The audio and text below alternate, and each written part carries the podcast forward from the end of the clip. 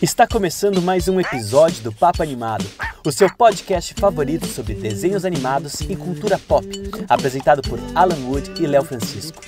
Não deixem de nos seguir em nossas redes sociais e principalmente nosso Instagram, arroba Papo Animado.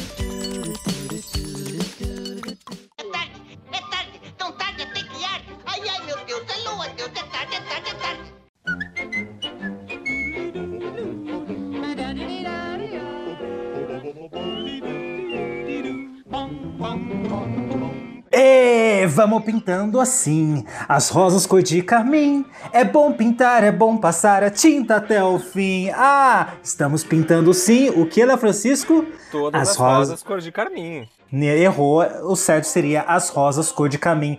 Ponto para as meninas. Tá começando mais um episódio do podcast Papo Animado. Eu sou Alan Wood. Ah, tô animadão, hein, galera? Tomei dois doces, chorei o negócio. E vamos então, gravando assim, esse podcast cor de carmim. Mentira, não vou mudar a cor desse podcast. Bom, Léo Francisco, estamos aqui muito felizes, né? Que já já te anunciei aqui. E você sabe que dia é hoje? Hoje é, um dia, do nosso desaniversário. Um bom desaniversário pra mim. Pra quem? Pra mim. Pra ti? Um bom desaniversário pra ti. Pra mim? Sim, sim. É sim. Vamos cumprimentar-nos com uma xícara de chá. Bom desaniversário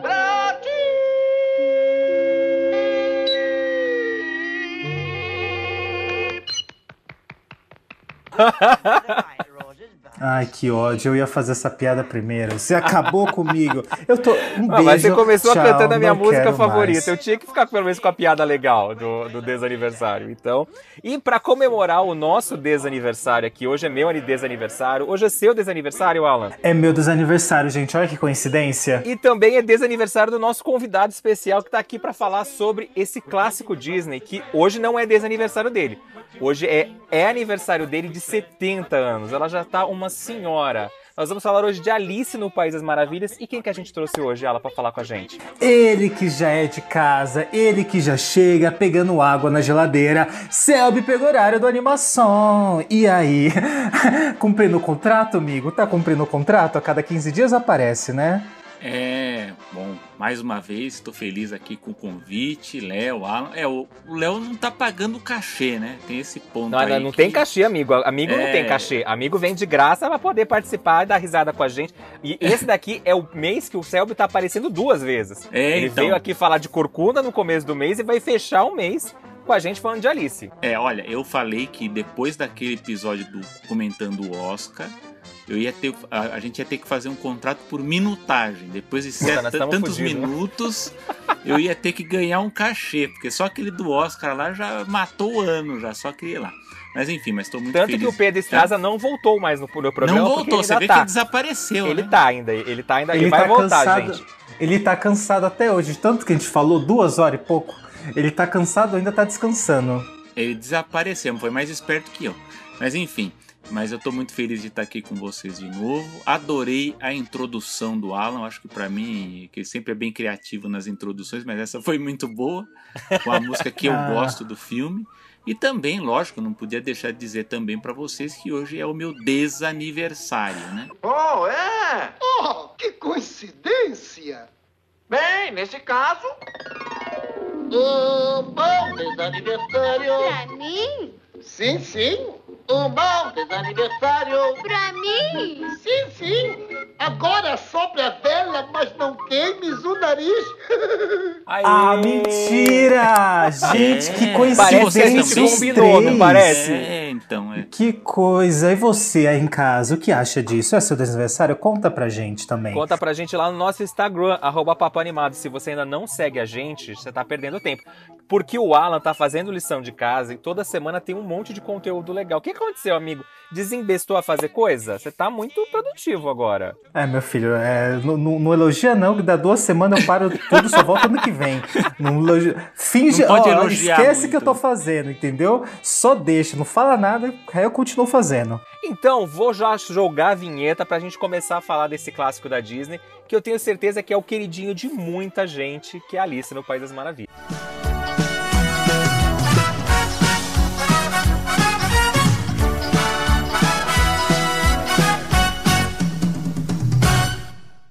Já vamos começar então com o momento sinopse precisa? Acho que não, mas vamos fazer do mesmo jeito, né? Alice é uma garota curiosa e cansada da monotonia de sua vida. Ah, tô, somos todos? Alice. Somos todos Alice no meio da pandemia. É, Alice no país da pandemia. Um dia, ao seguir o apressado e misterioso coelho branco até uma toca, ela acaba entrando no País das Maravilhas, que ora ora não é o Brasil. Lá ela conhece diversos seres incríveis, como o peculiar chapeleiro maluco, o misterioso mestre gato, a lagarta, ai, todos os animaizinhos da fazenda, e a tirana rainha de copas. Vamos falar então desse grande clássico Alice no País das Maravilhas, lançado em 1951 por Alan, Walt se você, Disney. você chamou a rainha de copa só de a rainha de copa, você tem que fazer ela, você tem que fazer aquela reverência como a Alice faz, senão ela manda cortar a sua cabeça. Cortem as cabeças! Os três hoje vão morrer, perder a cabeça enfim, porque pintaram rosas brancas todas de carmim. Oh, os hoje vão morrer. Eu vou cortar sua cabeça daqui a pouco se continuar falando essas coisas. Bora lá então, gente.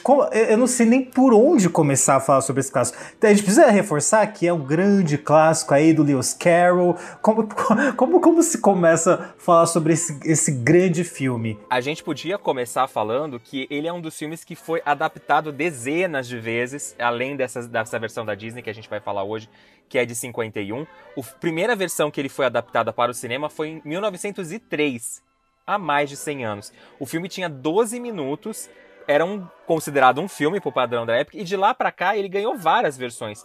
Até antes mesmo da Disney lançar a primeira versão em animação, o Mickey entrou no País das Maravilhas num curto especial que era o Mickey através do espelho. E de lá pra cá, a gente tem a versão de 51 da Disney, que é uma das mais famosas de todas, e a versão de 2010, que também foi lançada pela Disney, que é a versão em live action, do Tim Burton. Então, eu acho que o Walt Disney sempre teve esse sonho de fazer a, a, a versão de Alice para os cinemas, né? Não, é, o Alice é realmente uma, uma obra clássica muito importante do Lewis Carroll, é de 1865. E, como bem disse o Léo, é uma das obras mais adaptadas pelo cinema e na televisão também.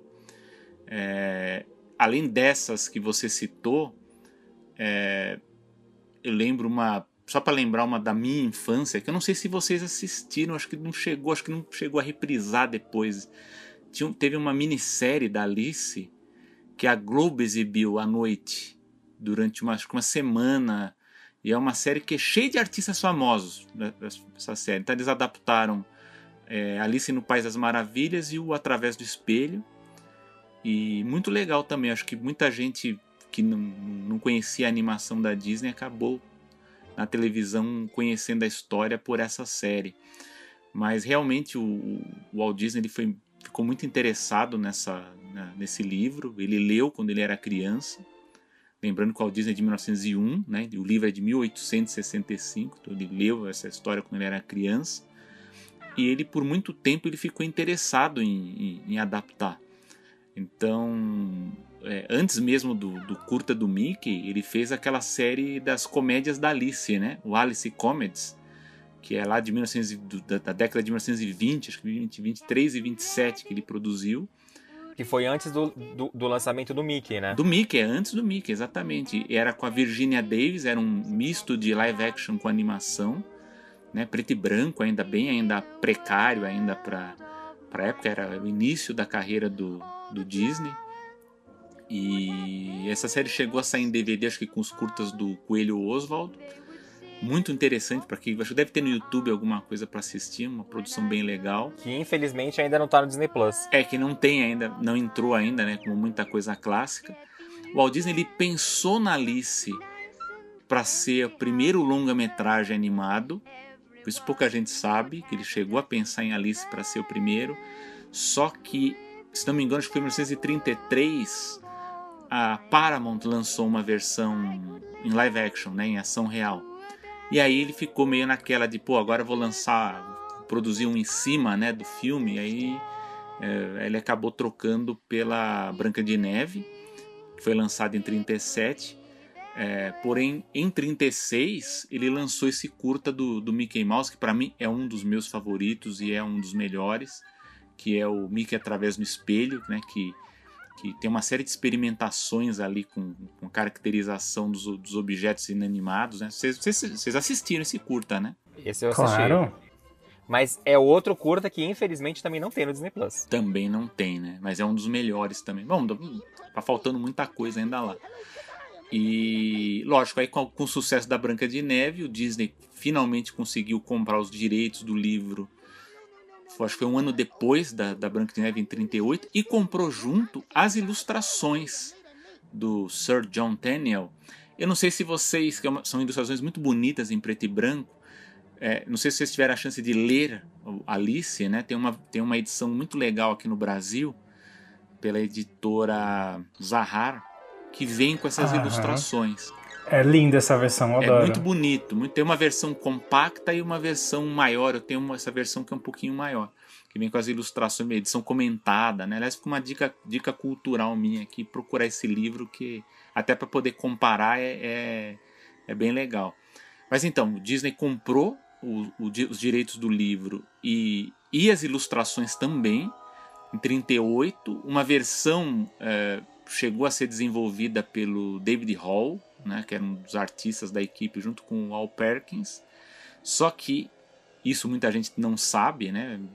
Mas o, o- o projeto ele, ele, ele começou ali em 1939 e ele foi adiado por conta da Segunda Guerra Mundial. Então ele ficou junto com outros filmes que só apareceriam depois, no final da década de 40, década de 50, como o caso, por exemplo, do Sr. Sapo, né, o Mr. Toad, que, que foi lançado com o Ichabod, né, também era um projeto que estava sendo desenvolvido antes da guerra. O Peter Pan também estava sendo desenvolvido nessa época. né, então foram, foram projetos adiados. Né? Então a Alice ela só foi. é, a produção só foi retomada depois em 1946. Então, por isso que a gente só vai ver Alice, embo- embora tenha sido um projeto que o Disney tinha muito interesse lá na década de 30, o filme só foi sair em 1951. Mas eh, a gente depois vai, vai- provavelmente a gente vai comentar alguns detalhes, mas é um filme que eu gosto muito, assim, até pelo, pelo próprio jeito maluco que o filme tem, né? É, é bem interessante, assim, para acho que para criança também deve- é, é legal. Embora eu sei- eu sei que alguns se traumatizam com os clássicos mais antigos da Disney, né? Mas eu acho bem legal. Gosto muito dessa fascinação do Walt Disney por Alice, porque, né, como você tinha comentado, ele tentou várias vezes adaptar a personagem, né? Ele conseguiu, né? Ele, ele, ele tinha aquele Alice Comedies, né? Que, que foram aqueles curtas e tal, que ele foi... Ele, ele chegou a vender esses, esses, esses curtas é, para alguém produzir. Não tinha uma história sobre isso? Que, é o que alguém acabou financiando esse, esses curtas? Ele teve, bom, era era naquela época da Lawful Graham, né, que ele tinha, ele- Uhum. ele- como que fala, tinha que ter acordos, né, para distribuição. Ele não era ainda, ele não, não era o Walt Disney, né, como a gente a gente pensa, né, com todo esse poder todo de para de convencimento, tal, era, era mais complicado na época, né? Ele tinha que lidar com com outras figuras. Foi, foi realmente com o Mickey Mouse em 28 é que ele conseguiu um- uma certa independência, né? embora ele ainda dependesse de, de empréstimos, né? de, de investimentos, enfim, para produzir, mas era, mas, mas foi isso mesmo, né? O Walt Disney, mas isso mostra o, o quanto que ele gostava da história, né? Para demorar, para esperar tanto assim, mesmo assim seguir com a ideia da, da Alice, isso me chama muita atenção. A própria, própria personagem, embora muita gente considere ela meio insípida, né, da Alice, ela foi feita por um grande animador, né, que é o Mark Davis, que depois fez ani- animou a Wendy, por isso que muita gente até acha que é a mesma personagem, mas é a mesma personagem com um jeito diferente. Não é a mesma atriz que fez? É a mesma voz, justamente. Foi isso, isso que ajudou Não, tô brincando, a... foi a mesma atriz que interpretou. Eles contrataram a mesma atriz, ela só ficou um pouquinho mais velha pra Sim. fazer o Wayne. É, então, a, a Catherine Bil- Bil- Billman, né, que foi, fez a voz, e foi bem interessante. E outro detalhe bem legal do, da Alice é que ele é um musical, né, que, que, que uma trilha fantástica. Ela tem 14 canções, mas elas são todas curtinhas, né? Se a gente for comparar com, com os outros filmes que a Disney produziu, ela, ela tem uma estrutura bem diferente, porque são, são canções mais curtas, mais rápidas, né? E, e elas também, elas, elas tematicamente, elas têm que ser diferentes, porque como a, como a Alice são, são acontecimentos ali, são coisas episódicos, né? Que ela vai encontrando a cada instante, então você tem que mudar né, um pouco a, a caracterização, né? O, a estrutura dessa, dessas músicas, né? Acho bem, bem legal, assim. É, tem algumas canções ali para mim são, são fantásticas, né? Das flores, da, da, da Rainha de Copas, né? Do, da Festa do Chá, coisas muito legais. Sim, e o Alice ele lembra muito o, o, os filmes de animações que a Disney produzia na época de guerra. Ele parece que tem vários segmentos, tipo, parece que várias pessoas foram dando ideias, várias historinhas foram entrando e, e tudo costura e funciona de um jeito é, é, fluido. É, e vale também lembrar que o Alice foi lançado depois da época de guerra, porque com, com a época de guerra o Disney não estava com grana para poder bancar um longa-metragem. A gente já falou aqui no, no Papo Animado sobre outros filmes que também sofreram esse problema. Nesse período eles estavam lançando filmes mais curtinhos, que tinham vários curtas que eles juntavam para contar uma história. E parece que, se eu não me engano, Alice era para ter sido lançado o primeiro filme pós-guerra. Mas aí eles lançaram Cinderela porque aí ou eles estavam meio que as equipes estavam meio competindo quem ia acabar primeiro. Mas o, o, filme da Cinderela teve um desenvolvimento mais ágil do que o da Alice, né? Exato, é, é porque justamente, porque no caso da Cinderela, a própria forma com que o filme foi, foi encaminhado ali, que ele foi desenvolvido, fez com que a produção fosse concluída de um, de, de um jeito mais rápido. E o caso Alice tem, tem um problema, né? Que tem gente que tenta identificar por que, que o filme não, não é tão atrativo quanto os outros daquela época. É, alguns citam que a personagem, a, a protagonista, ela não é tão envolvente quanto os dos outros filmes mas há uma crítica que fala que havia muitos cozinheiros cuidando do filme, sabe? Muita gente dando palpite. É, tinha muitas sequências que estavam sendo, estavam sendo produzidas de forma paralela por equipes diferentes, então isso também causava um certo estranhamento, né? Então, acho que isso ajudou também a, a fazer com que o filme tivesse uma, como dizer assim, ele fosse me, menos unificado do que outros dessa, como Cinderela, como Peter Pan e outros. Né? Agora tem uma figura muito importante no filme, que eu acho que isso a gente não pode deixar passar, que é a Mary Blair, né? que é um dos principais artistas da, da Disney, que ela ali, toda a parte de cor né? do que tem na Alice, é, é dela, né? Ela já tinha trabalhado no, no, Cinderela, né? Acho, que inclusive do ponto de vista do design, acho que Cinderela até mais próximo do estilo dela do que no Alice. Porém, as cores dela chamam muita atenção, aquelas cores vibrantes, aquelas cores fortes, que foi uma coisa que ela descobriu quando ela veio para a América do Sul, quando ela veio para o Brasil em 1941, naquele tour da Boa Vizinhança, que, que no final resultou no Você Já Foi à Bahia e no Alô Amigos, né? Ali, quando ela veio para cá, é que ela descobriu que ela podia usar essas cores, que ela veio aqui, ela viu que era produzido aqui no Brasil, acabou desenvolvendo essa a arte dela e acabou fazendo com que o próprio Walt Disney incentivasse a incorporar isso nos trabalhos dela. Eu sei que, que durante a produção ela, ela gostava muito das ilustrações do, do John Tenniel, né, dos livros da Alice, e eles queriam brincar um pouco com a questão das ilustrações, até porque a, a Disney comprou os direitos, né? Então, eles queriam, por exemplo, desenvolver cenas que o, os cenários ficariam em preto e branco e os personagens coloridos, tal. Mas aí quando eles iam mostrar pro Walt Disney, o Walt Disney falava: "Olha, tudo bem que vocês estão fazendo isso aqui, mas eu quero animação do jeito que é mesmo, do jeito que a gente faz aqui mesmo, tudo colorido. Manda o Ward Kimball lá, que era o mais maluco dos animadores. Eu quero fazer que faça do jeito dele ali, do jeito que eu gosto. Então, praticamente todo o roteiro, né? Não havia um roteiro, né? Digamos assim, o script, né? Da, da, da história que estava sendo desenvolvida, ela foi focada mesmo em comédia, na, na música e no, em toda a parte maluca, né? Dessas histórias, né? Da, da Alice. Mas a gente tem no filme um, um único momento que é quando o tá colando a, o, o coelho tá o chapeleiro e a lebre estão mexendo no relógio do coelho, que eles batem no relógio que a cena fica preto e branco e depois volta a cor, não é? É, tem, um, tem uma coisa assim. Mas é. é mas, Acho que é mais efeito dramático, né? Pra dar um efeito dramático ali para a é, cena. é. Os artistas eles queriam, eles queriam estilizar, né? Eles queriam ousar para aproveitar o talento do ilustrador, né? Que é um, que é um estilo bem, bem bacana, assim, né? Como eu falei, fica a dica para ver o livro. Mas no final, até por esse caráter episódico da Alice, né, que a própria persona é, é, é uma história complicada porque ela, ela, é labiríntica, né? Ela tá sempre indo em algum lugar e você não sabe bem para onde que ela tá indo, né? Como diz o, o gato risonho lá, o gato de Cheshire, né? Tem um nome complicado para falar ele aquela pergunta, né, para onde que ela quer ir, ela não sabe. Então, se você não sabe, pega qualquer estrada que você vai chegar onde você quer, né? Então, eu amo quando ele ela, ela ele responde para ela assim: "Aqui todo mundo é louco". Ela: "Mas eu não quero ver gente louca". Parece a gente aqui no Brasil, né? Gente, eu não quero mais ver gente louca, pelo amor de Deus. Eu aqui, se eu procurasse o coelho branco, iria ao chapeleiro doido? Ele é doido? Não, não quero. Ou então a lepre naquela direção. Oh, obrigada. Eu então vou visitá-la. Ela também é maluca. Mas eu não quero ver a gente maluca. Oh, não pode evitar? Tudo aqui é maluco.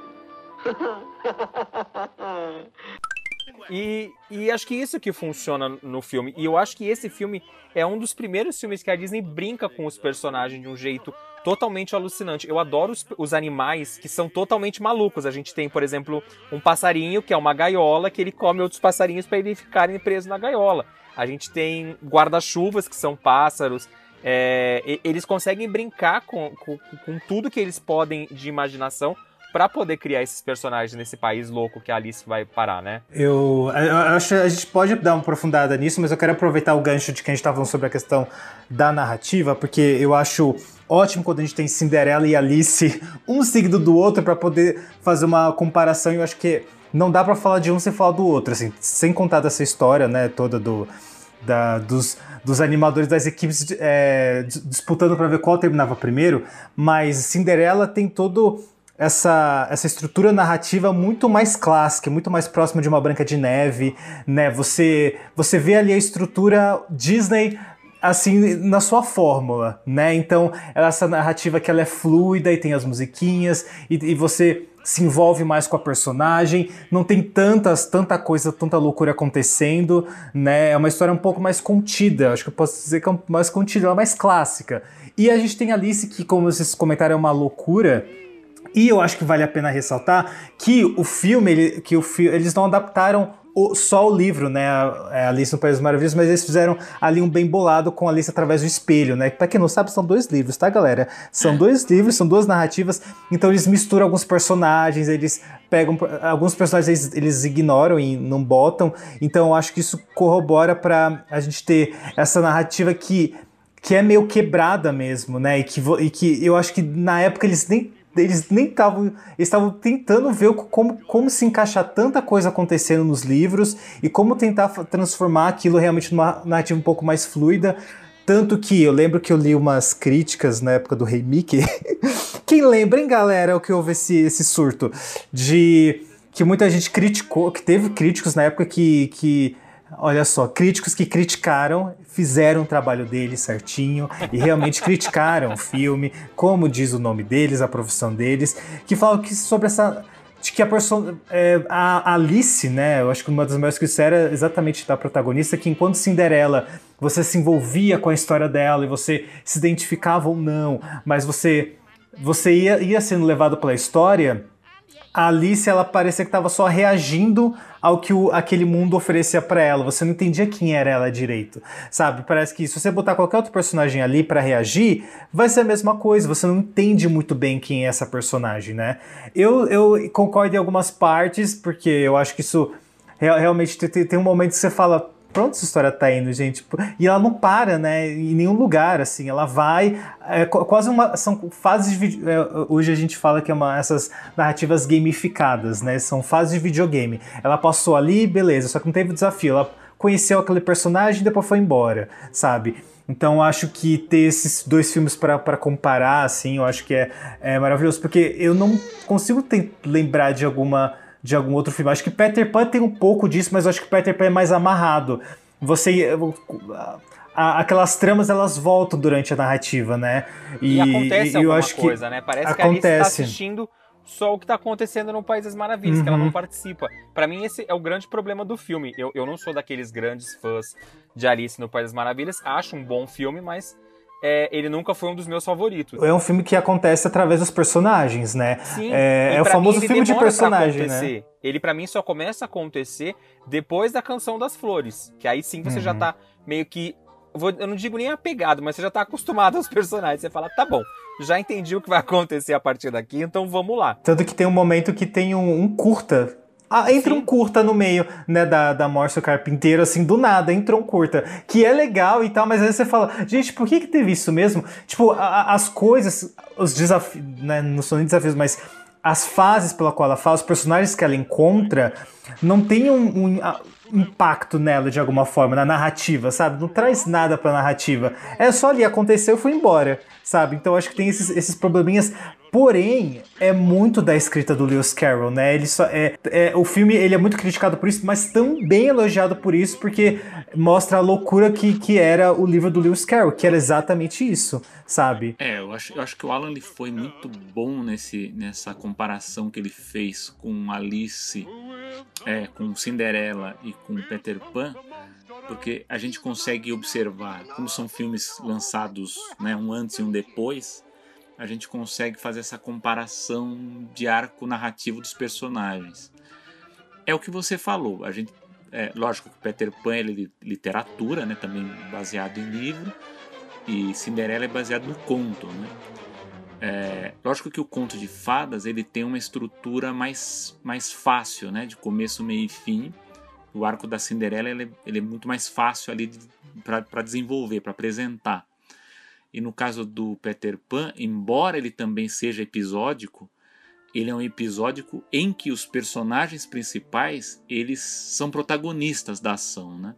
Então, eu acho que é como vocês falaram. Acho que o grande problema da Alice é que ali ela está numa posição secundária, né? A gente, ela está ali para testemunhar, para assistir, ou para ser coadjuvante de ações que estão sendo executadas por outros personagens. Né? Então ela está no campo de flores, ela está na festa do chá, ela está lá no no jogo no, com a rainha. No, no, jogo com a rainha, enfim, ela está ali meio que, na verdade, onde ela começa a ter um certo protagonismo é no final, né? É justamente Sim, com, a, com a rainha de copas ali no julgamento, ali bem no final já do terceiro ato, é que a gente vai ter um protagonismo maior dela, uma ação dela, o que de, depende muito mais dela ali do que de outro personagem.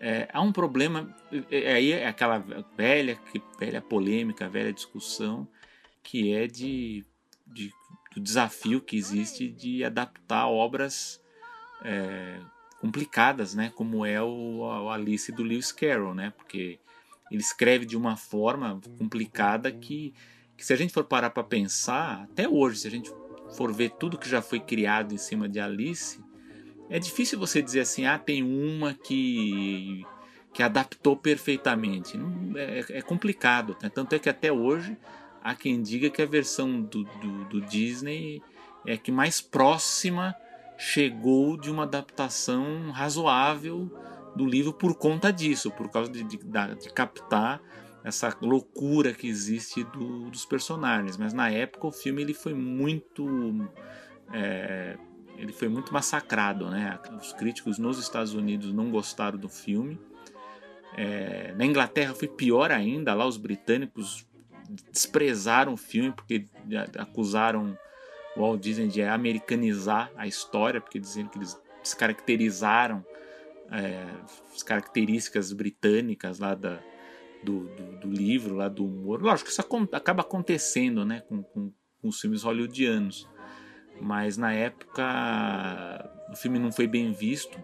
Isso ajuda a explicar também por que, que Alice acabou sendo é, um dos primeiros filmes que foi para televisão, né, no, na época, nos anos 50 mesmo, no, no programa Disneyland ele, ele foi exibido de uma forma editada ali, né?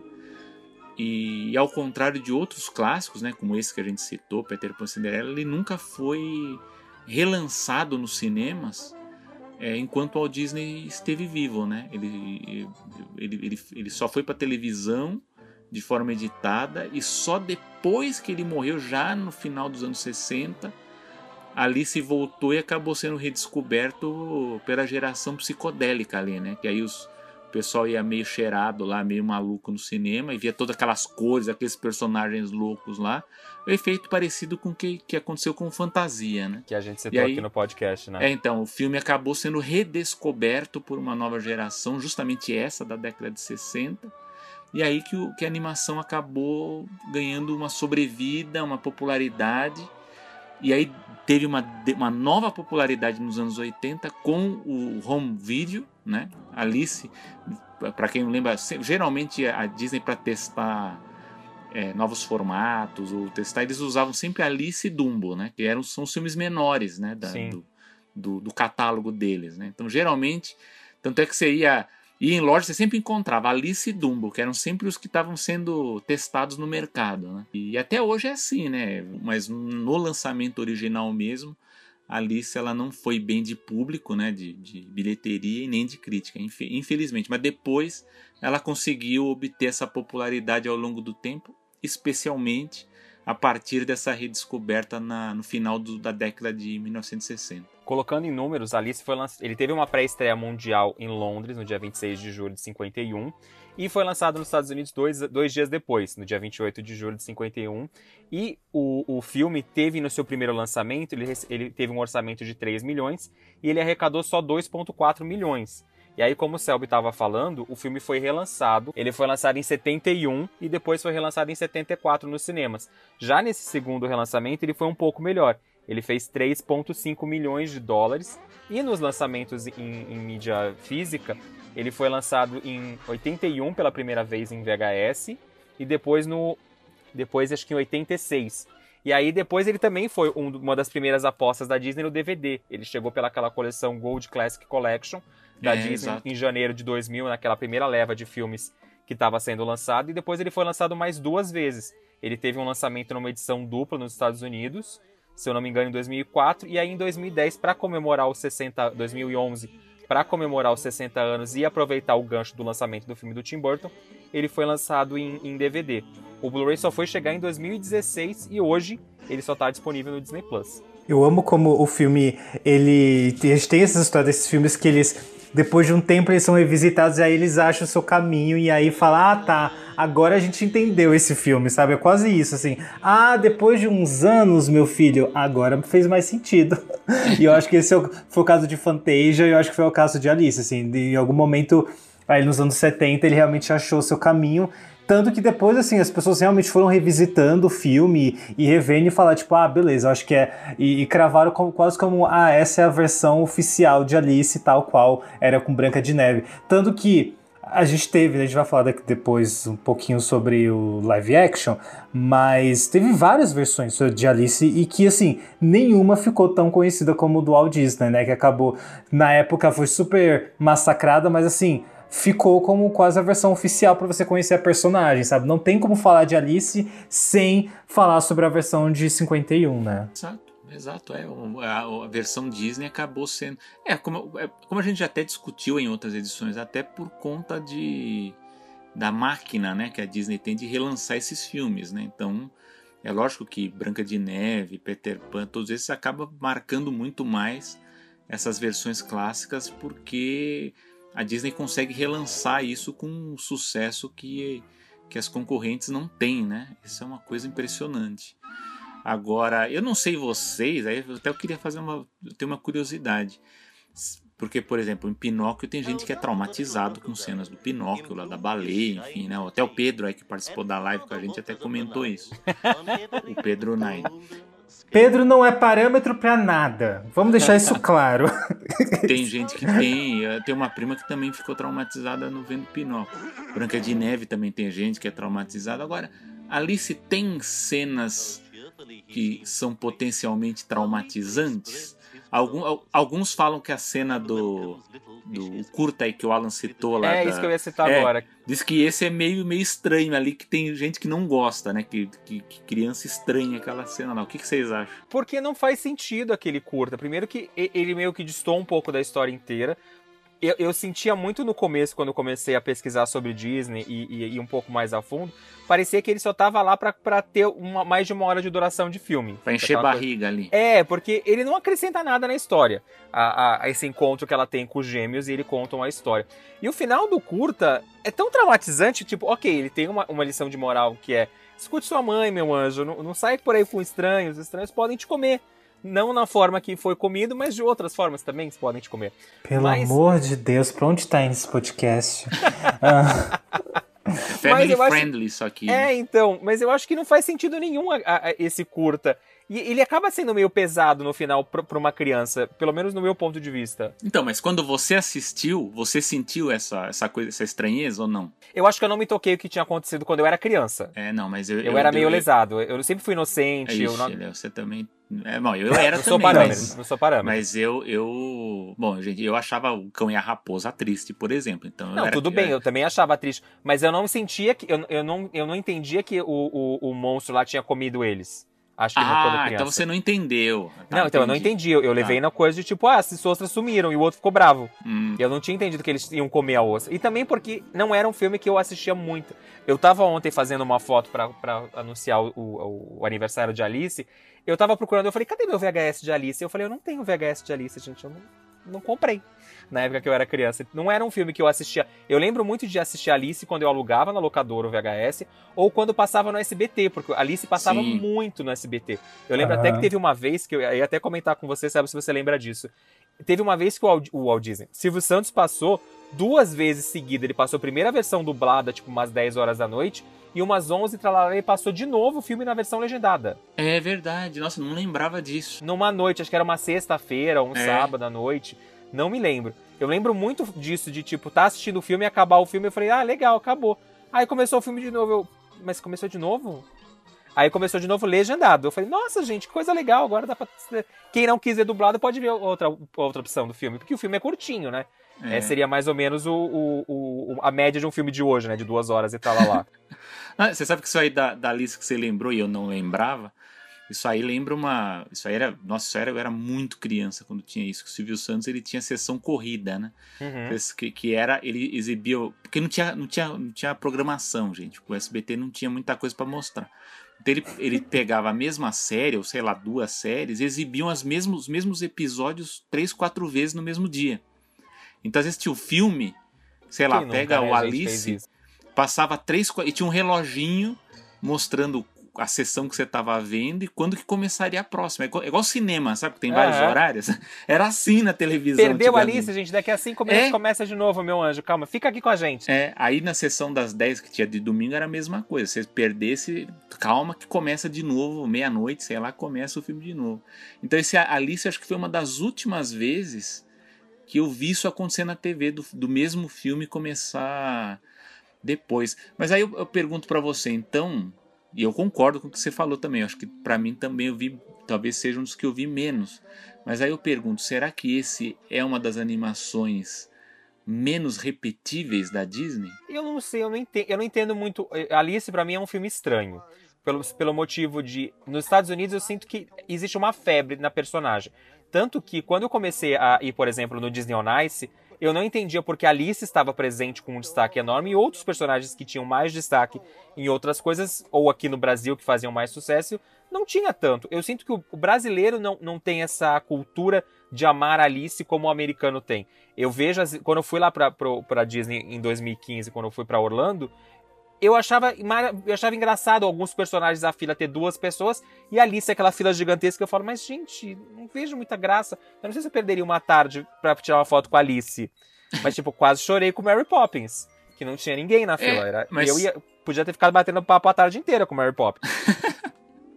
Este momento de Ivan do Léo, o que, que ele conversaria Total, com a Mary Poppins? Mary O que, que você meu conversaria com a Mary Eu conversei Poppins, com a né? Jasmine em português, a, a, a menina me olhando com uma cara de tipo, esse moleque é louco. Aí meu Hum. amigo, só, só meu amigo falando meu sorry, ele é meio maluco mesmo. Falei, ah, gente, ela não me entende, mas eu tô falando com ela, tá tudo lindo, ela tá Não, sorrindo. pior, É, o pior, não, o pior é, pior é que os personagens lá, os, os atores, né? Eles têm que agir como os personagens, né? Sim. Então eu fico vendo, tem um cara no YouTube que ele, eu acho que até foi com a Alice, Alice com alguma outra personagem. Ele vai lá e ele fica, ele fica conversando para ver o limite, até, até quando que o, que o ator lá, a pessoa, ela fica aguentando Ah, não. ficar no personagem. Eu acho maravilhoso o pessoal, quando eu- aqueles vídeos de YouTube, vamos sair um pouco rapidamente do É. assunto, quando o pessoal brincava com o Gaston, gente. O cara É. que fazia o Gaston, acho que foi o que faleceu, o. Ah, Ele ah era nossa. muito acabou. maravilhoso. Não, Poxa, tem que alguns que são pena, muito né? bons. Eu acho.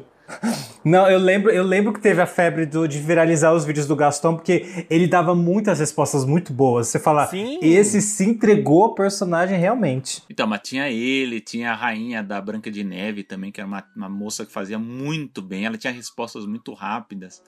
Mas eu sei que tem gente que, que gosta de conversar e fica pra testar pra ver se, o, se a pessoa tá mesmo. Ela consegue ficar dentro do personagem por muito tempo. Olha, né, eu assim. falei uns dois minutinhos com a, com a Alice, não, com a Jasmine em português, ela não me mandou a merda. Ela tava só sorrindo e, e balançando a cabeça É. como se estivesse entendendo tudo que eu tava falando. Eu falei, ai, que ótimo, ela tá me entendendo, a gente. Ah, devia ter jogado o Ra... Eu, se fosse eu, eu jogava o Rajá em cima de você. Então, não, mas é, só pra explicar que você tá falando por que, que você viu Alice muito popular lá, né, no- Uhum. nos parques. Eu tenho uma hipótese. Eu acho que o que pesa nos Estados Unidos e na Europa é o livro. Eu Sim. acho, que, eu acho que muito mais gente lá lê o livro da Alice, nós aqui não. Eu acho que aqui a gente, a gente até fala. Eu tenho, tenho gente que você conversa com algumas pessoas que, que leram. Eu mesmo comprei o livro, mas eu, eu li só o primeiro, a primeira história. Eu, eu, eu tenho comprado agora, já faz alguns anos. ah, eu tento procurar as melhores edições possíveis dos contos e das histórias originais, porque eu tenho um projeto para fazer mais para frente aí com as animações envolvendo os materiais de origem, né? Mas as pessoas não leem, as pessoas não conhecem. Então eu acho que o fato de lá nos Estados Unidos e na Europa eles terem acesso mais fácil e eles lerem, eu acho que cria essa empatia maior com a personagem. Talvez até, sei lá, talvez muitas delas nem tenham visto o filme. Mas só de, de, de ter a, a relação ali do livro com a personagem já faz com que ela seja mais procurada. Eu acho que É, e os próprios produtos. Ela isso. aparece muito nos shows, ela É. aparece muito no- nos produtos de licenciamento lá dos Estados Unidos. Eu lembro que aqui no Brasil, se eu não me engano, foi 2017 ou 2018. Lá no Shopping JK te teve a exposição da Alice no País das Maravilhas, que fazia uma homenagem tanto à obra do autor quanto à animação da Disney. E eu não senti que o pessoal ficou tão empolgado pra ir lá curtir. A exposição era linda, era super. Você mergulhava, tinha um, um- tinha um escorregador que eu quase morri naquele dia lá. Mas não foi que nem, por exemplo, a exposição do Mickey aqui no Brasil. Que a galera teve aquela comoção, que todo mundo tava comentando. E a exposição da Alice foi tão bonitinha quanto a do Mickey.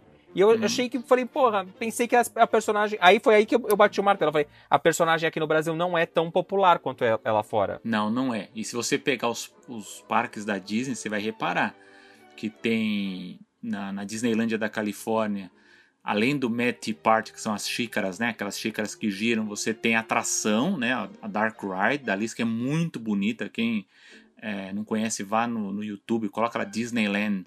Alice in Wonderland, tem, a- tem, tem vários vídeos dessa atração. É, e ela é perfeita para uma atração por conta de ter vários cenários ali serem coisas malucas, né? Então acho que funciona bem. Ah, tem, por exemplo, lá na, na Disneylândia de Paris, tem o labirinto da Alice, que também é uma coisa muito bonita. Eu, eu, quando eu vi, eu achei, ah, isso é para criança tal. Mas eu fui entrar ali e eu me envolvi no negócio, eu acabei gostando, né? Então é Eles sabem brincar. Acaba, acaba uma coisa muito atra... E lá na China eles fizeram um labirinto da Alice já do Tim Burton, né? Que é uma outra coisa também. Mas pra, pra gente ver como que a Alice lá fora ela tem uma popularidade muito maior. Mas como eu disse, eu acho que ela é baseada também no, no, no livro, né? Acho que muito mais gente conhece a personagem, lê e tem essa, essa coisa de, de atração. Ela tá no imaginário popular, eu acho que por isso que ela é tão popular, é exatamente porque ela tá nesse imaginário ali. E, e eu acho que realmente é o, é o livro que, que corrobora para tudo isso também. Sem contar que tem um milhão de adaptações no teatro, no cinema, série, citação.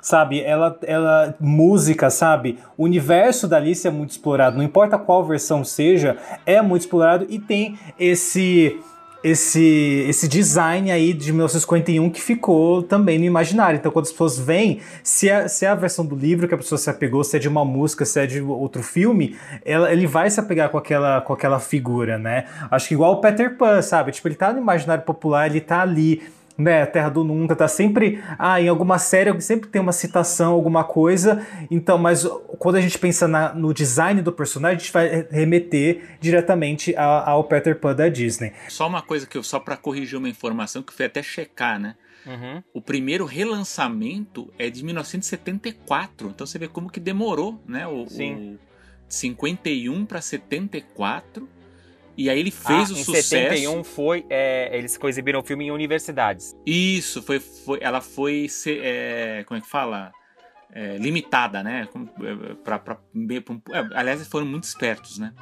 Pra universidade, né? Na época, é o pessoal mais louco que tinha na época, né? É, gente, o pessoal deve ter feito sucesso com fantasia, falou, vamos passar É, Alice pra essa não, galera. foi isso, foi Vai, exatamente dar um, isso. vai, vai, pagar, vai pagar os boletos que nós estamos devendo aqui. Foi 74, aí 81 teve uma outra, e aí já foi pro vídeo, aí se popularizou tal, né? Mas vamos às músicas. Que foi, e foi o- o- a trilha sonora de, de Alice no País das Maravilhas não é uma das mais conhecidas da Disney, foi indicada ao Oscar no ano de 52 e é uma dos filmes da Disney que teve mais músicas é, produzidas, quer dizer, nem todas foram lançadas, mas algumas até estiveram em outros filmes, né? Acho que tem o, tem um extra muito legal lá no Disney Plus, que também está presente em algumas edições em DVD do filme e Blu-ray, que fala sobre esse caso de uma música, que é a música que a Alice cantaria no, no começo do filme, falando sobre os sonhos dela, que foi usada como tema de abertura do Peter Pan, né? É. Nossa, você sabe que eu não tenho ideia de quantas canções foram produzidas pra Alice. Eu sei Eu vi em algum lugar que era mais de 30. É, Ah, é sempre considerado o de filme que 30. teve mais músicas produzidas até hoje. É. Não teve muita, muita coisa e ela, ela, teve, ela teve um desenvolvimento parecido nesse aspecto com Mary Poppins, porque eu acho que eles pegavam justamente os episódios do livro e falavam, olha, acho que esse, esse episódio dá uma música, né? Sim. E aí você fazia essa música. Na Mary Poppins teve muito disso, né? Eles pegavam as sequências do livro e criavam as músicas e viam se dava para aproveitar no filme, né? Inclusive a Alice teve até uma, uma grande cena que foi desenvolvida e não foi aproveitada, que é o do Jabberwocky, né? Aquele, aquele monstro lá que depois o Tim Burton resolveu aproveitar na versão dele. Mas o, a, o, a animação ela teve muita coisa que foi produzida, desenvolvida e, e não acabou sendo usado. E tiveram vários eh, compositores que vieram trabalhar pra Disney pra tra- trazer canções, né? O próprio pessoal da Cinderela, eles tinham acabado de produzir Cinderela e eles foram lá e deixaram músicas, né? Aliás, ó, vou- eu vou jogar mais uma hipótese para ver o que vocês pensam. Será que não é justamente também por conta da música? A gente sabe que a música, e a gente já discutiu aqui, vocês também já discutiram com outras pessoas, a música nas animações Disney ela tem uma força muito grande, né? É, muitas vezes a gente lembra do filme primeiro por causa da música, nem tanto por conta do personagem ou da história, enfim.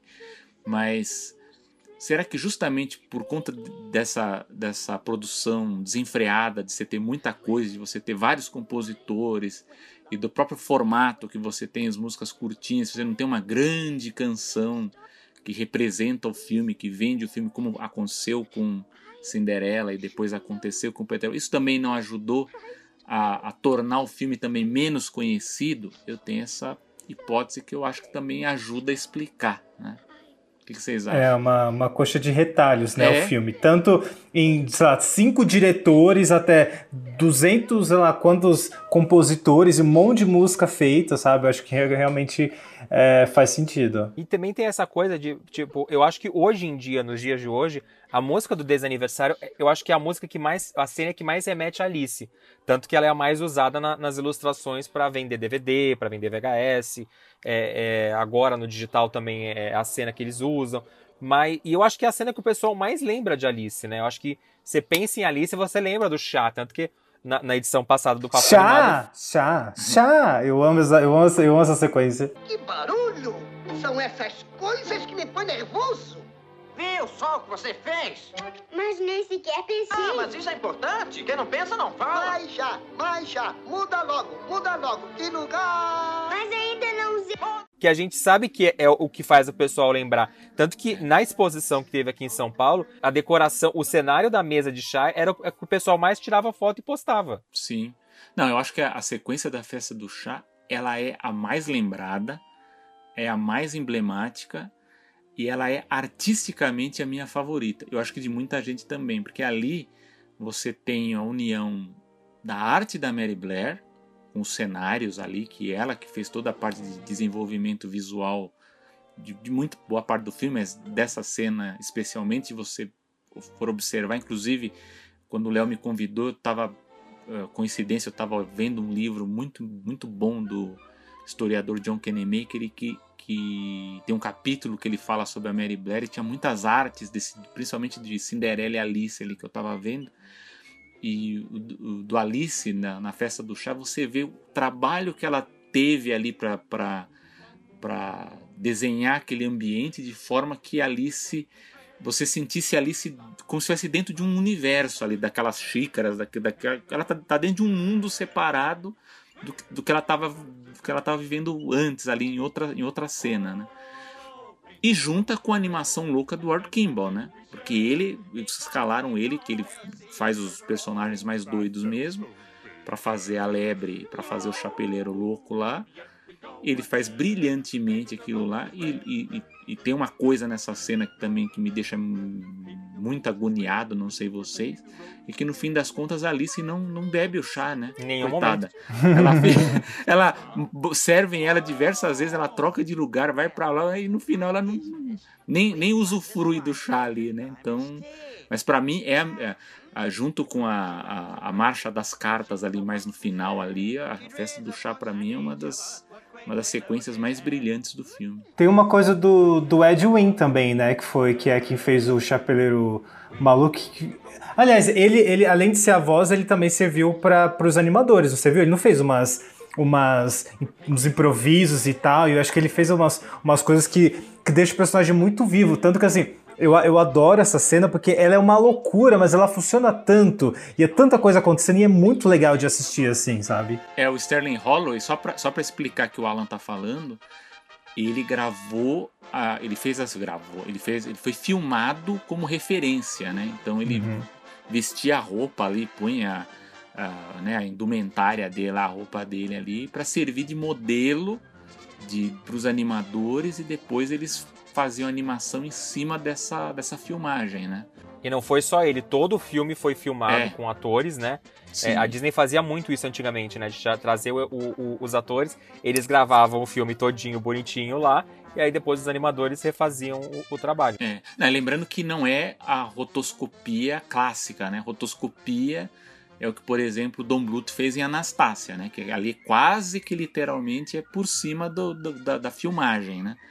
É, embora não, o do Don Bluth também ele não, não, é, não é puro, né? Ali ele, é, há, uma, há, uma, há um trabalho em cima, mas, mas que existem muitos casos aí de animações que elas têm a rotoscopia pura, né? Quer dizer, você filma a ação real e aí você traça, faz o traço por cima daquela, daquela, daquela filmagem, né?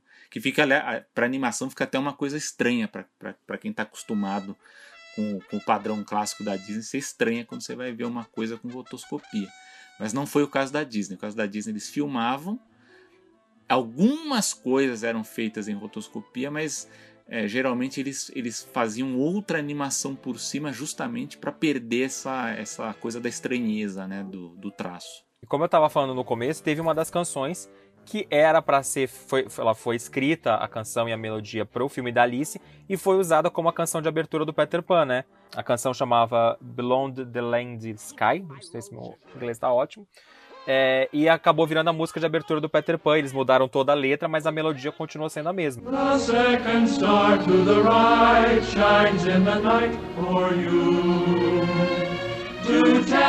The É, isso acontece muito, né? De, de reaproveitamento de, de uma, uma canção que você fez para um filme. O Alan Menken também fez muito isso também, né? Ele aproveitava o, a gente falou do Corcunda, né? Tinha, tinha música que ele fez, acho que pro Aladdin, e reaproveitou no Corcunda. Então isso, isso acontece muito. Machá, machá, machá, e mude logo de lugar. E eu quero saber de vocês, já vou responder antes, de, vou perguntar e vou responder, eu quero saber de vocês. Qual é a canção favorita de vocês? É, eu gosto muito da canção de aniversário, do, do desaniversário, mas também gosto muito da canção que o Alan abriu o programa, que é quando Alice e as cartas começam a pintar as rosas de vermelho. Eu lembro que quando eu voltei da exposição, eu fiquei uma semana com essa música na cabeça, porque era, a exposição meio que acabava com essa música. Eu falei, gente, nunca mais pararei de cantar essa canção. E também gosto muito daquela música, não a de abertura, mas quando ela chega no País das Maravilhas, que tá, os personagens estão na água dançando em, em círculo. Um tá seco já porque ele tá em cima da pedra, e todos os outros estão tomando água na cara o tempo inteiro. Rodando assim a nossa roupa vai secar. Pula, pula, pula, quem parar faz muito mal. Todos bem felizes nesta roda colossal. Salta, salta, salta nesta grande confusão. Pois quem vive alegre não tem preocupação. E vocês, quais são as canções favoritas de vocês já ali? Fala, fala o Alan primeiro. Ah, chefe, eu tava esperando você falar. Eu sou apaixonado por Jardim das Flores. Tudo pode se aprender entre as flores. É, não só porque, eu acho que talvez porque era uma música que tinha naquele Cântico Disney, que é o VHS que eu tinha do 101 Dálmatas, e tinha essa música. Então eu era fascinado por essa música até hoje em dia, assim, eu, eu fico cantando nada, assim, né? Mas, né, essa é minha favorita, mas, gente, quando, a, a, partir do momento que você entra em contato com vamos pintando assim, as rosas, as rosas cor de carmim, você não consegue tirar da cabeça. Vai ficar um mês. Eu lembro teve um dia que eu assisti a Alice, assim, acho que ano passado, e eu fiquei um mês, qualquer coisa assim, e vamos pintando assim, as rosas cor de carmim. É muito legal de, de, de cantar e de ficar fazendo, lavando uma louça, fazendo essas coisas. É muito bacana, é bom para brincar, assim. Então, são meus favoritos. Mas o, o desaniversário também, quando pinta na cabeça, é difícil de tirar também. E você, Selby? Bom, vamos lá. Bom, como sequência, assim, uma cena, a festa do desaniversário, ela se destaca, né? Como todo final ali no, com a Rainha de Copas. Mas na música, eu destacaria a mesma que o Alan, das Flores, porque eu acho que essa música, eu não sei, eu, eu até preciso rever o filme para ver se eu tenho a mesma a mesma ideia. Mas eu tenho a sensação que é uma música que ela estabelece a personagem da Alice naquele mundo. Para mim, a... o filme começa ali. É, então, por quê? Porque é justamente nessa cena com as flores que a gente tem aquela sensação de: opa, ela é estranha nesse mundo e ela tá tentando se encaixar e não consegue, os personagens acham ela, ela estranha, né? Então, eu acho que essa, essa, essa, toda essa parte aí dessa música das flores, eu acho que ela estabelece a, a, a personagem da Alice no, nesse mundo louco, né? Então, para mim, eu acho que é a minha preferida nesse, nesse sentido. Quietas! Cantaremos o Jardim das Flores. Fala de todas nós. Lá, Lili.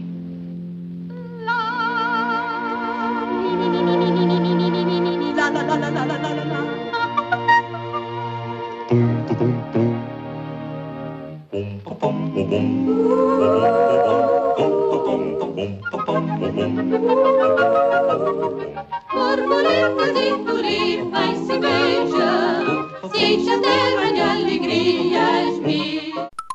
Agora, como peça de música que eu gosto muito também, instrumental, e ah, eu até incluiria o que o Alan também falou da, da, das cartas ali, que é a marcha das cartas que vem depois, que para mim é uma da, das partes musicais ali mais, mais legais ali, a orquestração toda, junto com a animação também, que é muito bem feita também, toda aquela parte ali. Para mim é a marcha das cartas junto com as flores. Geleia. Geleia? E ele esquecendo da geleia. Nunca sei onde tenho a cabeça. Mostarda? Mostarda é, mocho. Mostarda? Não seja bobo. Limão. Isso é diferente. Pronto. E esse foi um dos filmes que a, Disney gastou com publicidade na televisão, né?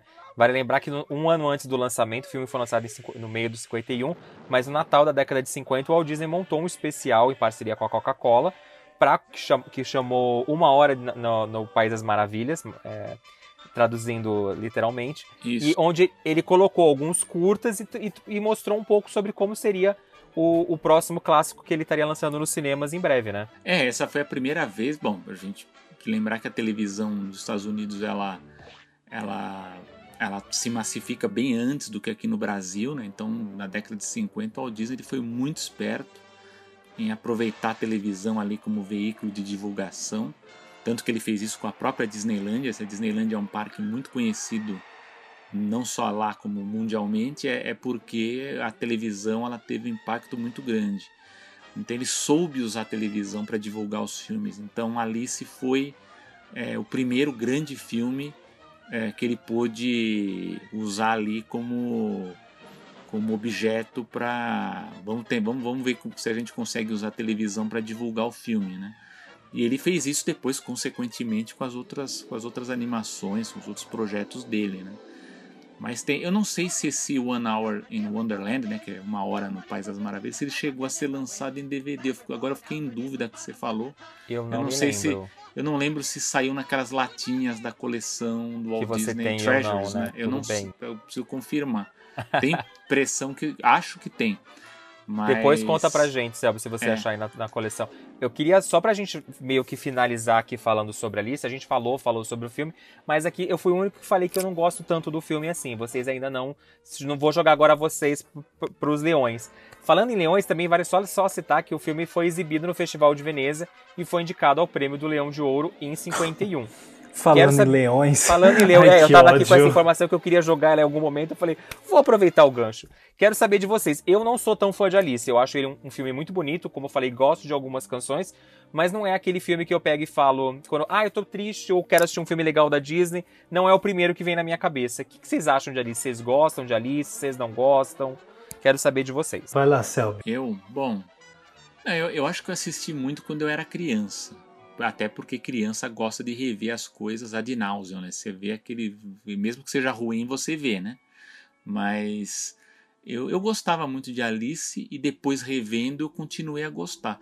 Mas eu acho que tem essa coisa mesmo de, como eu disse, de ser um filme menos repetível do que outros. Talvez justamente por essa coisa de, de você não estar tão envolvido com a protagonista como ocorre com Peter Pan, Cinderela, ou mesmo Branca de Neve também. muita- Branca de Neve e, e A Bela Adormecida, que o pessoal fala que os coadjuvantes são mais importantes do que a principal, né? Sim. Mas, mas são filmes que, que prendem você justamente pela, pela, pela forma que a história foi construída. Mas eu gosto muito sim do filme. Eu acho que eu estou precisando rever com uma certa atenção. Recentemente eu li muita coisa sobre o filme, aliás, acabou coincidindo até com, com o convite que vocês me fizeram para participar. E me deu vontade de rever, mas agora, agora rever mesmo depois que eu li né, muita coisa do- dos bastidores para ver se eu tenho essa sensação. Mas eu nunca, eu nunca considerei Alice assim um filme ruim. Eu, eu, eu, só acho que ele é um filme que não é aquele que você quer ver sempre, né? Assim, Não é aquele que ah, Não tem é o dez- favoritinho, é, né? É assim, sei lá, tenho cinco filmes para ver, provavelmente ele não seria a minha primeira opção e também não seria a segunda ou a terceira. Então acho que é, eu teria que estar com muita vontade para assistir. Mas eu não acho ruim, não. Pelo menos eu acho.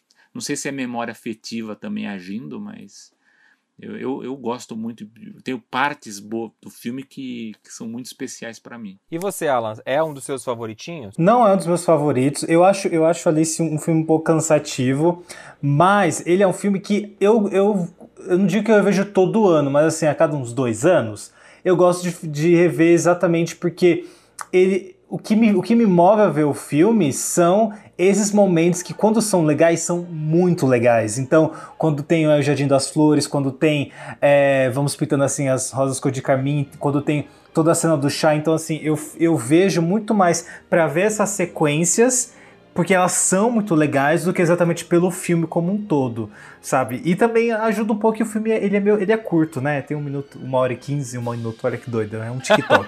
é um TikTok, o filme é um TikTok. Ele tem uma hora e quinze, uma hora e vinte e tal, então ele é mais rapidinho. Mas ele, é- eu acho ele bem cansativo cansativo, assim. Mas tá ali, eu não acho ele realmente um filme ruim. Eu só acho que ele tem uma estrutura que ele é diferente. Ele, ele quase vai para um, pra um experimental ali, sabe? Mas que você, É. depois que você entende o, o, o conceito, tem que entender o conceito, galera. Quando você entende o conceito, você fala, ah, você consegue abraçar o filme com mais carinho, sabe? Se você que tá escutando a gente já viu Alice ou não viu Alice, vai lá no Disney Plus, assiste o filme. Além do filme, tem quatro extras que são super legais. Três deles são materiais inéditos, falando de cenas descartadas do filme. E um deles é um documentário chamado Pelo Buraco da Fechadura, um guia no País das Maravilhas, que tem 76 minutos. É praticamente o filme sendo comentado. É, são três, quatro extras bem legais de assistir. E vai lá no nosso Instagram, arroba Papo Animado, e conta pra gente se você gosta de Alice. Alan daqui a pouco vai falar um pouco do- da nossa audiência, o que, que eles já falaram, né? Mas quem não teve a chance de ver o post lá nos stories, conta pra gente no, no post do, do- do episódio o que, que vocês acham de Alice. Tem uma excelente ideia! Vamos mudar de assunto.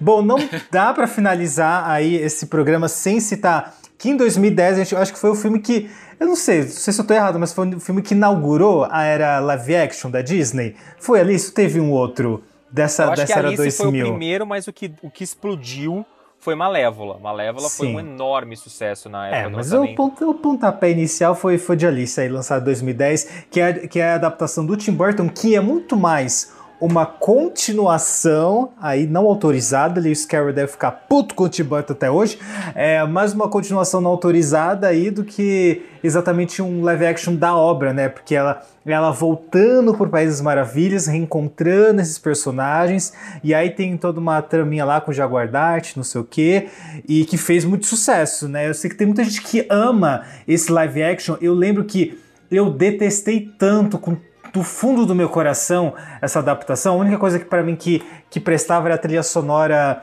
que lançaram em, em CD, que eles chamaram, chamaram vários artistas, e aí tem uma música da Avril Lavigne que lançou clipe, eu fiquei tão feliz naquela época. Foi a Que era a única música coisa dos que eu- créditos do filme, não era? que é a música dos créditos, que é a única coisa que eu, é, foi a única atenção que eu dei pra esse filme foi a música da Avril Lavigne.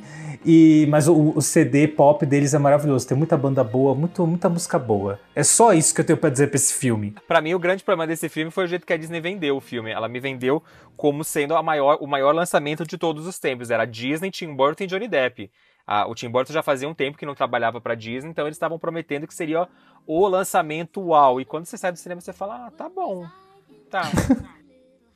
tá bom. Eu, eu, não- eu, eu, eu fiquei muito naquela coisa, tipo, mas não é a versão da Alice? Porque eles venderam como se fosse a, a versão live action do desenho animado, que era o primeiro. Aham, E aí é. não era, gente, era, é uma continuação. Óbvio, tem os personagens todos lá, mas não era o que eles estavam prometendo. Eu lembro que eu saí muito decepcionado. Eu não acho o filme ruim, mas eu, eu lembro que eu saí muito decepcionado dos cinemas. E você, Selva, você gosta da, da, da- do live action ou também é do time nosso que não, não é tão fã? Vamos ver. A gente tem que entender essa história do lançamento. Eu acho que ele foi um grande lançamento mesmo, mas ele tem aquilo que eu comentei com a- na, na live com você. O Alice, ele foi o filme seguinte daquela febre do 3D depois do Avatar, né? Então eu acho que ele, ele, ele aproveitou muito bem essa febre. A Disney não, não foi só o Johnny Depp, é, o Tim Burton, não. Foi a febre 3D que atraiu as pessoas para assistir Alice. Por quê? Porque depois do Avatar era a grande produção que veio depois e que você podia ver em 3D. Então as pessoas foram assistir, inclusive este besta foi também.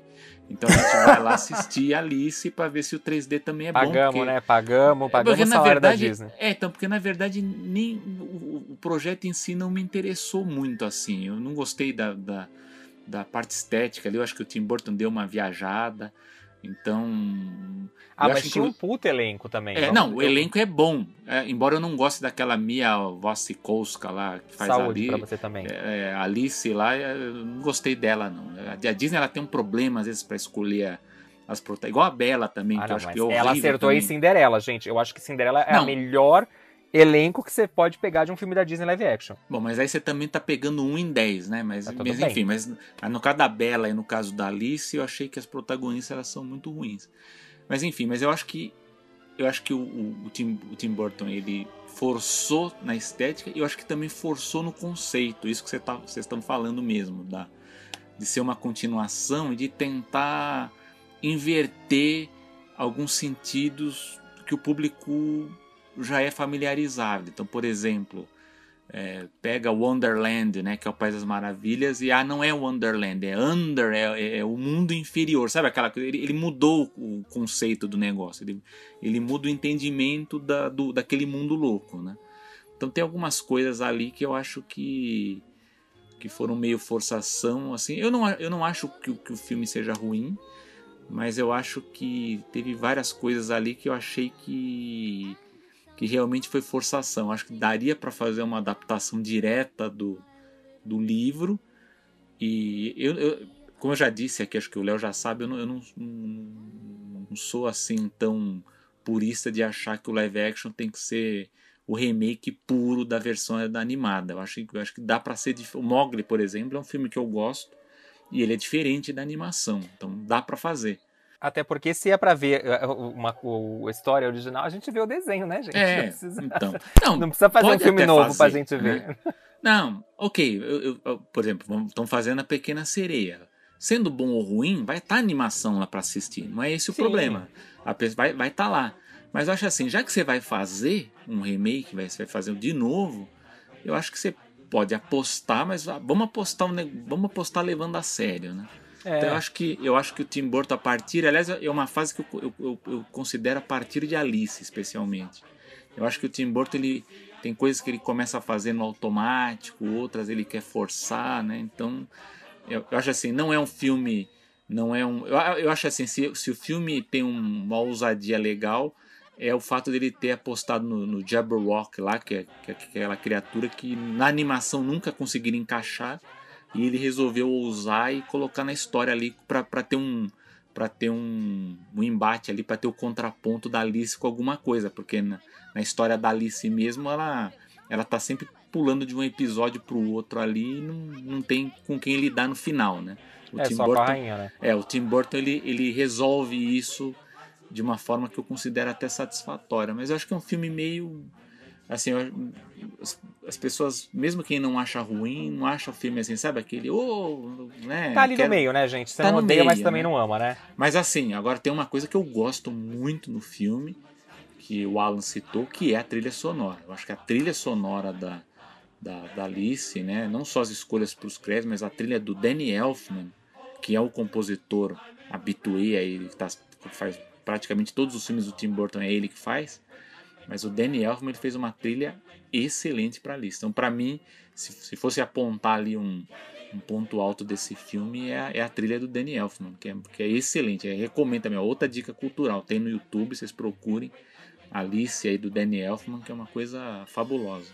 E só para finalizar, eu também destacaria os dubladores. Não digo, a gente falou bem do elenco, dos atores que estavam lá. A gente teve Annie Hathaway, Lena Bonham Carter, Johnny Depp, é, mas também tiveram os dubladores. Os dubladores também estavam muito bons. acho que a Disney pegou um elenco legal para dublar o filme e a dublagem, tanto na versão a voz original nos Estados Unidos quanto a dublagem aqui no Brasil, ficou muito boa do filme da Alice. Então é isso, né? Em 2016 teve a Alice através do espelho, que não foi pelo Tim Burton, e aí eu não entendi nada, assim, sabe? Foi fazer a sequência e não, e não foi com o cara, foi com o James Bobbin. Ah, o James Bobin, que é como eu chamava na época, o James Bobin. É, a Bobin, Alguém lembra ele... desse filme? Eu Menino, acho que eu gostei eu mais desse do que do Eu gostei mais desse do que do original. Acho que, eu, sei lá, eu me diverti mais. Se o A expectativa o... era zero nela. A expectativa é, era tá, zero. É, igual a Malévola. Eu tava zero expectativa e me diverti com Dona do Mal, né? Com, contra todas as expectativas. Mas isso é assunto para um outro episódio. Vocês têm mais alguma coisa para falar? Espero que não para a gente poder ir para a galera da audiência. Eles também querem falar, estão aqui levantando a mão. Vamos escutar então o que, que a audiência falou de Alice, Alan. Você perguntou para eles o que, que eles achavam de Alice. O pessoal que segue a gente gosta de Alice? Então vamos lá, né? Na enquete que eu gostei, você gosta dessa adaptação da Disney? Foi a pergunta que eu lancei no arroba papo animado. E 73% falou sim. Olha só, a gente metendo pau no filme e muita gente gosta, né? E eu achava que a, essa segunda pergunta ia ter. Enfim, vou, só vou falar. E o live action? Né, vocês curtiram a versão do Tim Burton? E apenas 60% disseram que sim, que curtiram. Então já tem uma rejeição aí um pouco maior ao live action. E aí Mas mesmo assim, mais de 50% da galera curte o live action. Fiquei surpreso. Curte? Então, eu fiquei chocado. Achei que ia ser, sei lá, 80%. Achei que ia ter muito. Eita. Hate, né? É, achei que. Ia... Não, eu achei que muita gente ia abraçar e falar, sim, com ah, certeza, tá. amo o live action, sabe? Tipo a Dandara, que falou aqui: Eu adorei todas as cenas do filme live action de Alice no País das Maravilhas de 2010. Ou seja, ela, ela, ela votou sim, né? Ela votou sim aqui. O Alan Gonçalves comentou: Bem, da animação eu não tenho muito apego, eu prefiro mais o live action. Ai, galera, eu vou parar de ler, gente, vocês dão uma. O Mr. Gab Matos falou: filme divertido, mas me lembro de ter medo na infância. Ó, a gente tinha comentado, tá né? Olha só. A maioria das músicas são impossíveis de ouvir. É, e Josoi Baessi comentou: Lembro de ficar repetindo a, a cena do Cheshire Cat e da lagarta por serem muito surreais. Né, acho que ele ficava. Sim. Acabava com o VHS da locadora. Esse daí deu trabalho. O Kovatum co- comentou: Eu fiz uma adaptação no teatro, me embarcou muito. Eu interpretei o Rei de Copas. Manda pra gente pra te dar uma olhada e criticar aqui também, por favor. E vamos lembrar Yes. que o rei é o personagem menos lembrado do filme, coitado do menino. Você- eu ele gostar, coitado, eu gosto do personagem. Deve ter sido do live. Ah, vamos lá. Ah, é verdade, né? Tem ele no, ele não tá no live action, infelizmente. Cortei o menino da peça. Yes is Victor comentou: meu favorito da infância, olha só. Ambos animação e live action. Assistia em loop, uma história que sempre me inspirou. Ah, você escreveu um livro? Manda pra gente. Mentira, não vou ler. É. Senhor JP, gente, vocês têm umas coisas, eu vou começar só a falar os comentários, não vou falar mais o nome. Até hoje lembro da primeira vez que vi em VHS, eu tinha 5 anos e até hoje sou apaixonado. O Nino comentou, é um dos filmes Disney que mais revejo. Rio das falas como se fosse a primeira vez até hoje. O Nino, o Nino gosta do porte cartoon, né, galera? Não sei se, não sei se é parâmetro não. não sei se eu vou levar a sério. Nossa, aí que Puxa muito o saco do concorrente, né, Alan? Não, sempre tá comentando lá, nunca mais mandou um comentário no arroba papo animado. Então, assim, não sei se eu vou levar muito a sério. Bom, Alan é essa amigo, foi hein? aí. Eu sou o quê? Como Você é é que é? amigo, né? O, o Alan, meu filho, tem o Alan como amigo seu, meu filho. Nu- Nunca tem o Alan como seu inimigo. Obrigado, amigo. Você é um amigo, como diria o pica-pau. Obrigado, amigo. Você é um amigo. Adeus. Bom, vamos então aí. Ah, bom, acho que finalizamos então a lista. Espero que vocês tenham adorado, mas calma, não terminou o programa. Vamos para as dicas da semana. Ai, quem começa? Bota aí uma. Mas não uma é dicas vinheta. animadas que é pra soltar a vinheta? Dica animada, dica animada, dica Então animada. vamos lá, vou soltar a vinheta aqui.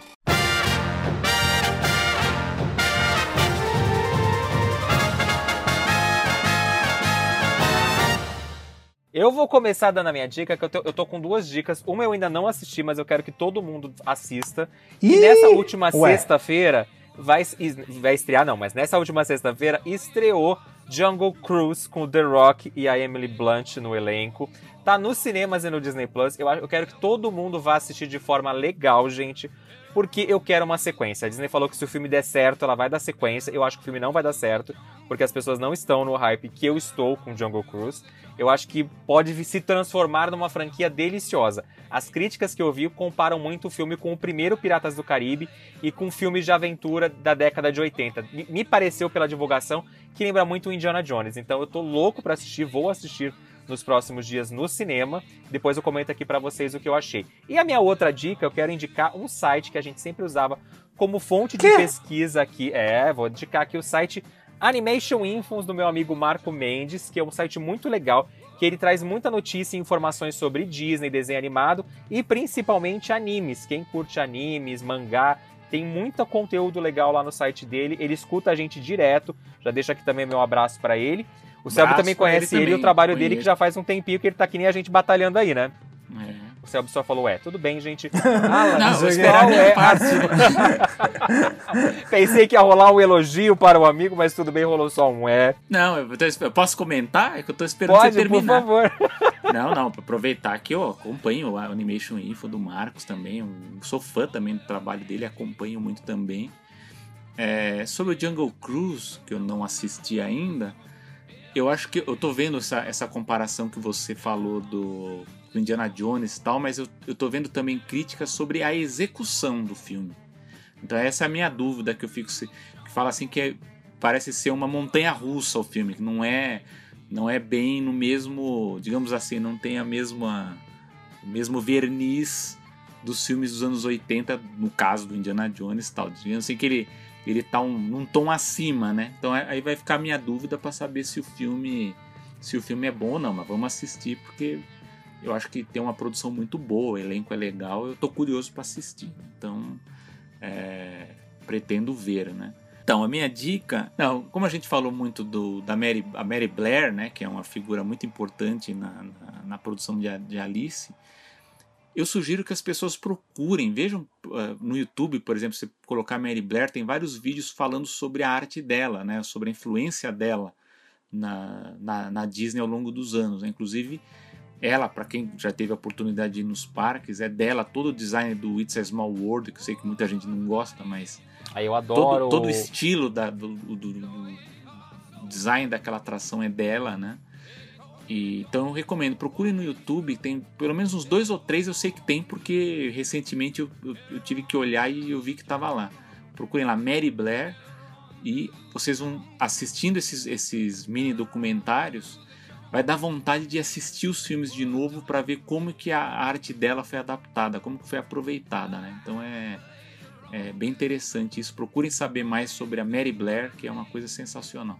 E você, Alan, tá animado pra Jungle Cruise? Qual que é a sua dica da semana? Menino, eu tenho, eu tenho um sério expectativa pra Jungle Cruise. Pra mim vai ser... O The Rock não tá fazendo esse mesmo filme já há uns três filmes, assim? Ele fez, tipo... é, gente, é o The Rock fez, fazendo tipo... aquele filme com o macaco, fazendo Como Jumanji, é que é? Fazendo... Ele fez é Jumanji... The Rock. Que é Acho a que é o mesmo coisa. personagem, não é não? Acho que é o mesmo personagem. Então, eu não tô Ah, mas entendendo. tem a Emily Blunt que é maravilhosa. É, então, eu vou ver por ela, porque ela é meu grande cristal, não é mesmo? Gente, ó, eu só tô vendo coisas, infelizmente, da nossa HBO Max, tá? então. Falou que ia boicotar e tá dando vou- streaming pra eles. Olha que maravilhoso. Que ódio que eu tô de mim mesmo. Mas eu tô assistindo uma série que, assim, tá passando ainda, só tem três episódios, tá? Eu vi o. o- porque tá passando aí na HBO, que se chama The White Lotus, né? A, a Flor de Lótus Branca. Que eu gosto muito do elenco, né? Porque tem lá aí o cara do Looking, que eu adoro, o bigodudo. Tem a Alexandra Daddario, que é linda, maravilhosa. Tem uma atriz que eu sou apaixonada, que é Jennifer Coolidge, alguma coisa assim, que ela fazia Two Broke Girls. E aquela, sabe aquelas loira peituda que fala meio estranho assim, sabe? Ela, eu, eu morro de rir com ela. Eu acho ela maravilhosa. Também ela faz a mesma personagem em todos, todas as séries, todos os filmes, ela é sempre a mesma e eu adoro, sabe? Adoro essa, essa atriz de um personagem só. E não dá pra falar muito, não, não tem muito como que falar da série. Eles estão eles numa ilha no, no Havaí, e aí eles estão no resort, e aí tem- uma, tem várias famílias lá e cada uma tem o seu, seu probleminha. É umas coisas meio, meio estranhas. Tem uns, uns close errado ali no meio também, mas foda-se. Mas tá sendo um ótimo entretenimento, tá bom? Então eu, eu tô indicando aí pra você pra ver se alguém assiste pra comentar comigo, pra ver se a gente passa raiva junto, não sei, né? E também, como eu já tinha indicado aqui, o CD, né, o, a trilha sonora do Alice in Wonderland tem aí a trilha sonora do, do filme, né, instrumental, e tem a trilha sonora ali pop, né, que tem Avril Lavigne e outras coisas lá, que é aquele CD inteiro, gente, é muito bom, é maravilhoso. Quer entrar no, no clima de, de Alice aí para comemorar o seu desaniversário também? Pode botar aí, chegar no Spotify, que é maravilhoso. Ainda mais essa volta do emo, do pop rock, do punk pop, enfim. Fica aí como dica. É isso, né, galera? Acho que é isso. Temos um programa. Temos um programa. Semana que vem, Alan, o que, que a gente vai falar? Você já sabe? Você já tá preparado? Você já pegou sua tanguinha? Já pegou sua espada pra gritar Eu tenho a força? Putz, putz, que bom que ele realmente sempre dá a dica, porque ele ia falar e eu ia falar, eu nem sei o que vai ter semana que vem. ah, gente, eu vou ser obrigado a ver esse negócio. He-Man é o próximo, nosso próximo tema aqui. Eu nem sei quem é o convidado, vai ser ótimo esse programa que eu vou gravar meio puto, só vou cantar a música do Balão Mágico. Ou era Trem, Trem da da Alegria, Alegria, meu anjo, é Trem é, da não Alegria. sei. Como É, você então, não você assistiu ver. essa, essa série? Eu Não, não, nunca... não Você não foi da- acompanhou as dicas morais dessa série? Por isso que Ah, o Alan é essa graças- pessoa hoje. Se o Alan tivesse visto o He-Man e tivesse escutado as dicas de final de episódio do He-Man, o Alan seria uma pessoa melhor hoje em dia, eu acho. É, porque você é maravilhoso, você Eu é uma pessoa ótima, com certeza. Onde a gente encontra C.A. Pegoraro? Dá, Obrigado pela biscoito. participação mais uma vez. Ok, agradeço novamente aqui pela, pela discussão, pelo, pela boa conversa de sempre. Bom, estou aí nas, nas diferentes mídias sociais com arroba Pegoraro, ou vocês procurem o Léo, que ele está sempre me marcando nos Dando posts RT. aí, é, que, que, que eu participo, ele está sempre divulgando e eu também divulgo, então basta entrar em contato aí que eu converso e também estou no podcast Animação, que é gravado quinzenalmente. Só procurar lá animaçãopod, pod.com.br ou procurar no Spotify, qualquer lugar aí onde vocês entram para procurar, para assistir aqui o Papo Animado, vocês procurem o, o Animação também, que será um prazer também tê-los lá. É isso, meus amigos. Muito obrigado mais uma vez. Obrigado você, Sérgio, mais uma vez a participação. Mês que vem você tá de volta, fica tranquilo, pessoal. Com cachê agora, né? Com Sem cachê, Sérgio. Se tiver cachê, você fica, você não volta mais, tá? Já, a gente já deixa bem claro isso que a gente tá pobre ainda. Quando a gente ficar rico, a gente te chama com cachê. Alan, e você, onde a gente te encontra essa semana? Arroba alanwood.mp4 no Instagram, alanwood underline no Twitter e também no Instagram do arroba Papo Animado com videozinhos. Ah, vocês estão compartilhando? É bom compartilhar, é bom comentar, senão eu paro, hein, galera? Aí eles realmente nem curtem mais, né? Porque é pra eu parar mesmo, né? Joga biscoito Então é pro Alan, gente. O Alan, o Alan funciona através de biscoito. Você tem que mandar o Sim. biscoito e aí ele Isso. continua trabalhando. E vão compartilhar o meu vídeo lá que eu fiz pra, pra loja da Cartoon Network. Ah, eu fiz um- quase uma publi, hein, galera? Depois vi lá o meu Rios, tá, tá bombando, Mas não tá foi maravilhoso. publi, eu achei que foi publi, gente. Ficou muito Ah, bom. não me pagaram, não vai ser publi, meu filho. Mas eu fiz de boa vontade pra agradecer o kit que a gente ganhou da Cartoon Network. Muito obrigado Foi aí, loja da Cartoon. Network, Quem, da coleção quem, quem não Pride viu, vê lá nas deles. nossas redes sociais. E quem gosta de, anima de cartoon da década de 90, olha as redes sociais da loja Cartoon, gente. Eles estão com uma coleção nova. Depois de fazer a gente falir com a coleção Pride no mês passado, esse mês eles trouxeram uma coleção que tem Johnny Bravo, Vaca e Frango, Laboratório de Dexter, é, Mansão Foster. é só só aqueles desenhos que a gente ama que passavam na década de 90 do Cartoon. Eu, vocês me encontram no arroba Cadê o Léo Francisco no Instagram e no Twitter é Léo Francisco, onde eu estou agora fazendo o que também? Não estou comentando novela porque eu não estou assistindo nenhuma, mas estou comentando Olimpíadas. Os poucos jogos que eu estou assistindo e passando raiva vendo vôlei. Estou lá falando, torcendo, Léo xingando. Zumbi, você não tá dormindo? Não tô mais dormindo, gente. Pra que dormir, né? Tô lançando filme durante o dia, gravando podcast no final da noite e vendo Olimpíadas de madrugada. Dormir é pros fracos. A gente vai vai só na força do ódio sobrevivendo dia após dia. Esse programa, Alan, a gente quer fazer uma homenagem a uma pessoa que nos deixou hoje, né? Sim, gente. Orlando Drummond, aí, nosso eterno dublador do Scooby-Doo e também, né, conhecido também popularmente pelo seu, seu peru na escolinha do professor Raimundo, infelizmente faleceu, nos deixou aí aos seus 101 anos de idade, viveu mais do que muita gente, não é mesmo?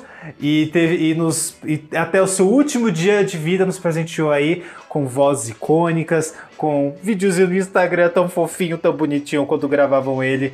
Então a gente quer também dedicar aí esse programa a esse grande ator e dublador e artista, né, gente? Artista, porra! É um dos maiores dubladores, é, é, dos grandes talentos da dublagem, inclusive com a capacidade de reviver os personagens depois de muitos anos, né? Acho que essa é uma das características também muito marcantes dele, que ele consegue depois de muito tempo, às vezes volta o personagem, chamavam ele, ele ia lá e fazia muito bem.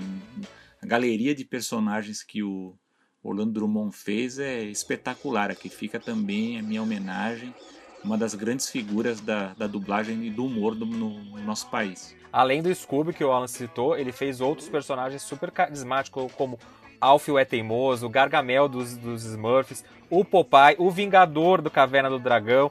É super lembrado e fez uma participação em 2019 na escolinha do professor Raimundo, onde ele viveu novamente o seu peru ao lado do Marcos Caruso. Então, é um nome, um artista completo que nos deixa mas, né, agora vai descansar depois de muito sofrimento, tá, teve internado há muito tempo. A gente fica triste, mas a gente fica feliz pelo legado que ele deixou aqui pra gente. Então, a gente quer dedicar esse programa especial pra ele, né? Pois é, gente. Então, é isso. Um beijo, um abraço, um aperto de mão. Até o próximo programa. Vou comemorar o meu desaniversário e fico por aqui. Um abraço, tchau. Tchau, tchau, gente. Até semana que vem. Isso se a Rainha de Copas não cortar nossas cabeças depois desse episódio. É, se eu não cortar a sua cabeça, se eu não cortar a sua cabeça. Basta! Cortem as cabeças! Os três hoje vão morrer, perder a cabeça enfim, porque pintaram rosas brancas todas de carmim. Oh, os três hoje vão morrer. Silêncio!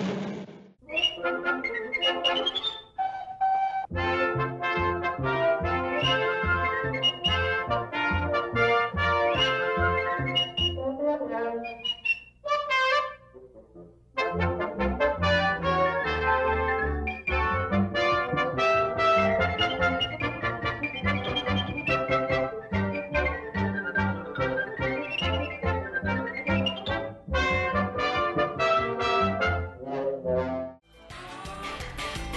Você ouviu o Papo Animado, o podcast mais animado do Brasil, com seus amigos Léo Francisco e Alan Wood.